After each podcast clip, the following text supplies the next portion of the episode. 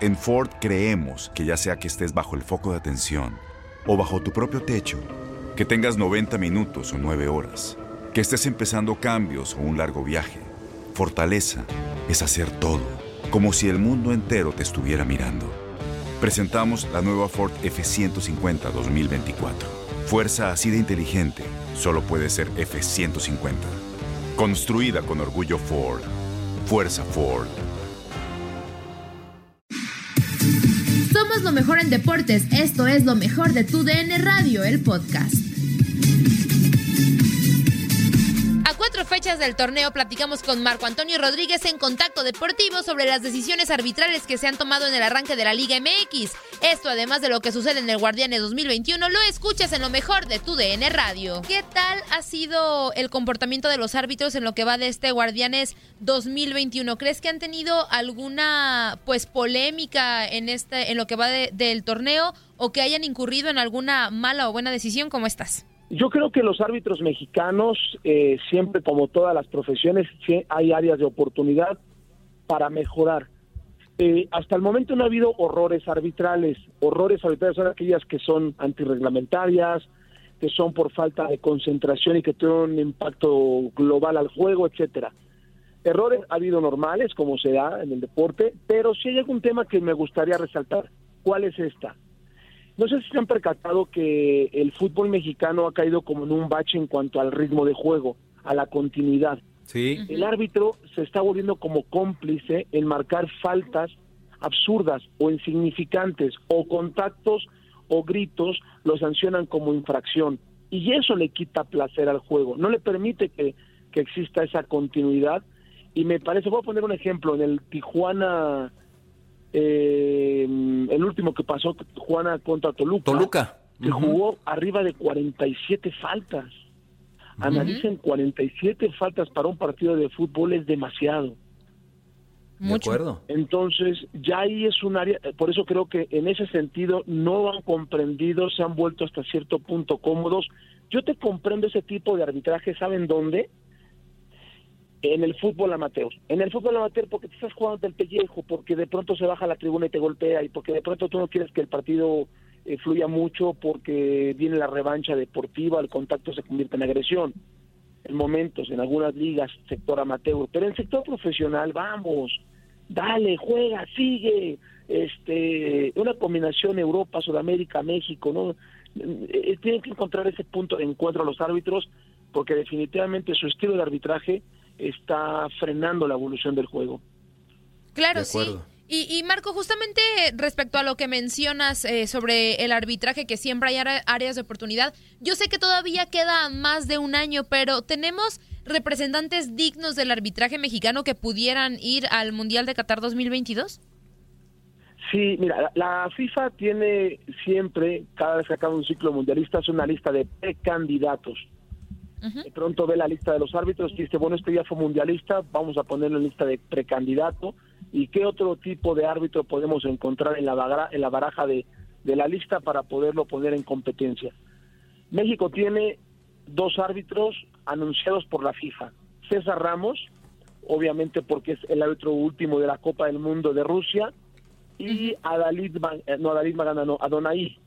Adonai es el segundo árbitro como árbitro reserva. Que yo estoy seguro que ambos van a ir. Uno va a ir como bar y el otro va a ir como árbitro en el terreno de juego. Eh, México tendrá, sin duda tendrá árbitros en la Copa del Mundo. Eh, y ahora vamos a ver qué, para qué están esos árbitros. Una cosa es asistir a la competición y otra cosa es aportarle a la competencia. Entonces vamos a ver qué sucede, ¿no? Ahorita me parece que César Ramos, eh, hay árbitros de Estados Unidos, por ejemplo, al Mundial de Clubes va un guatemalteco, fíjate, no va un mexicano, va un guatemalteco, y no minimizo a nadie de Guatemala, para nada, se están ganando su lugar.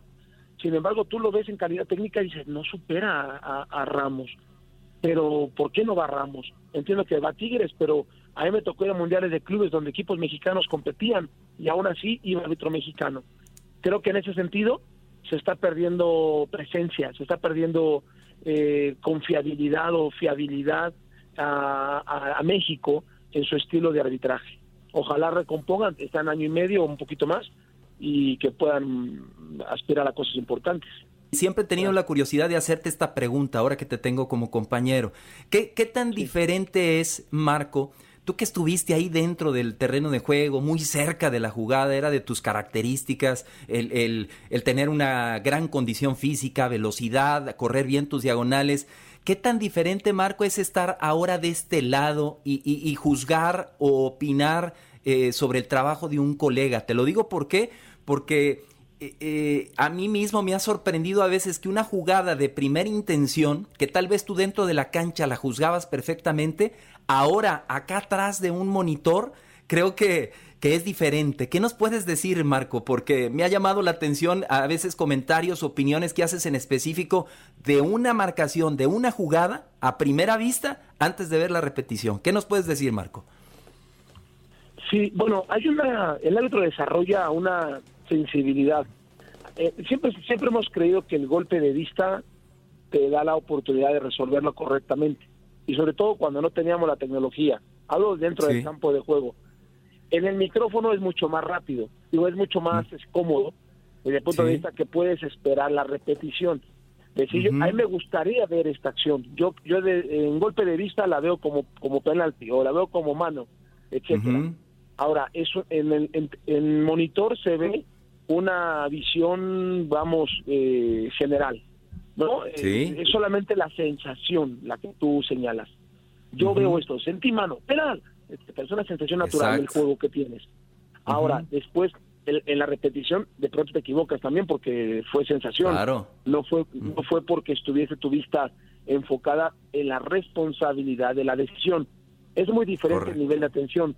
Porque si tú tienes el nivel de responsabilidad de decidir y, y silbar, en un momento dado tu focus es distinto y obviamente por la misma cercanía de la acción puedes ver otros elementos que en pantalla no se perciben. De acuerdo, Ahí cambia, cambia un poco. Ahora, desde el punto de vista eh, el árbitro que sea criticado o juzgado por un excompañero. El primero que me parece que lo hicimos nosotros fuimos nosotros, TUDN o Televisa, con Arturo Viz en su momento, que nació La Lupa, ¿no? Eh, sí, sí, sí. se empezó a dar ese fenómeno a nivel mundial. Ahora se hizo en Argentina, Gamal Gandur en, este, en Al Jazeera, en, en Qatar, en Egipto, etcétera, etcétera, etcétera. ¿Y qué sucede? De pronto se convirtió en una voz que se necesitaba en los medios de comunicación. También es bueno enriquecer los contenidos de la televisión y el árbitro no verlo sentirlo personal. Ahora, yo trato de hablar un poco más del tema rendimiento, eh, manejo de juego, gestión de partido, tema disciplinario, no tanto en la persona. trato de cuidar, cuidar mucho ese, ese, ese, rubro para no lastimar o herir, porque No, tiene sentido hablar de la persona utilizando la posición cómoda del micrófono, sino lo que intenta uno es enriquecer la, la transmisión.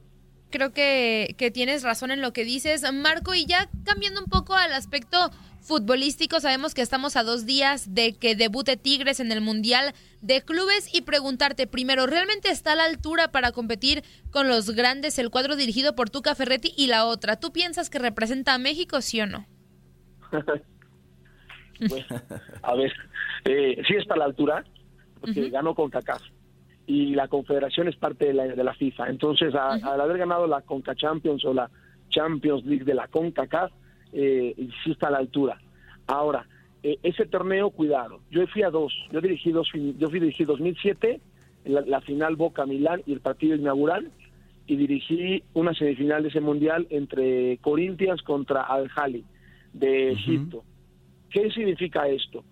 Eh, los primeros partidos te pueden sorprender el, el partido inicial da, eh, si tú te despistas, si tú crees que puedes, no hay una segunda oportunidad para replantearte el partido, eh, eh, entre otras cosas.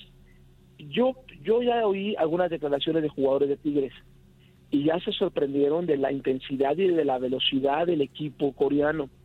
Ya lo manifestaron. Era una situación que a mí me, no que me preocupara, porque ni soy tigre ni mucho menos, pero como mexicano decía, ojalá despierten y descubran que cuidado.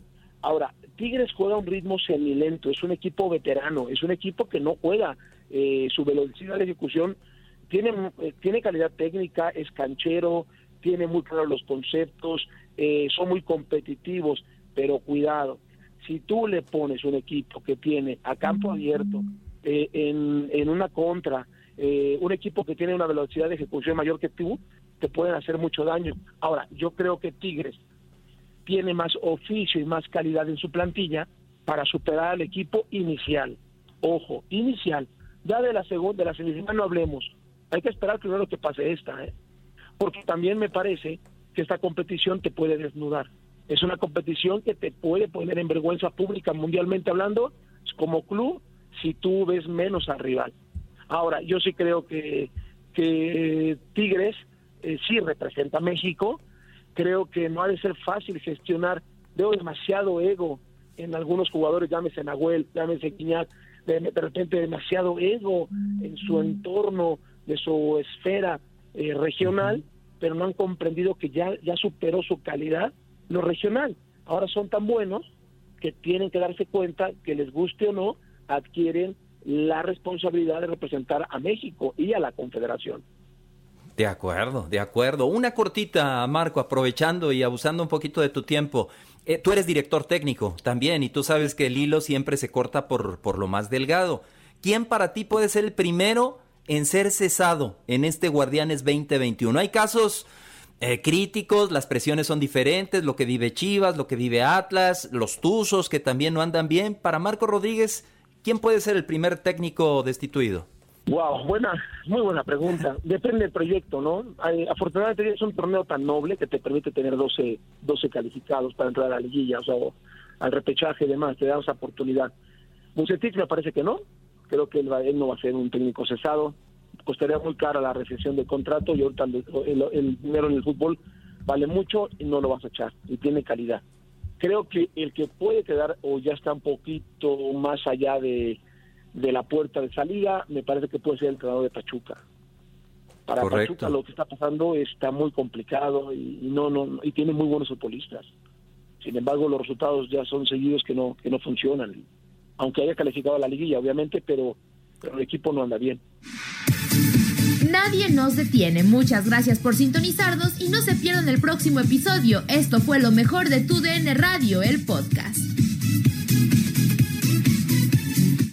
Aloha mamá. Sorry por responder hasta ahora. Estuve toda la tarde con mi unidad arreglando un helicóptero Black Hawk. Hawái es increíble. Luego te cuento más.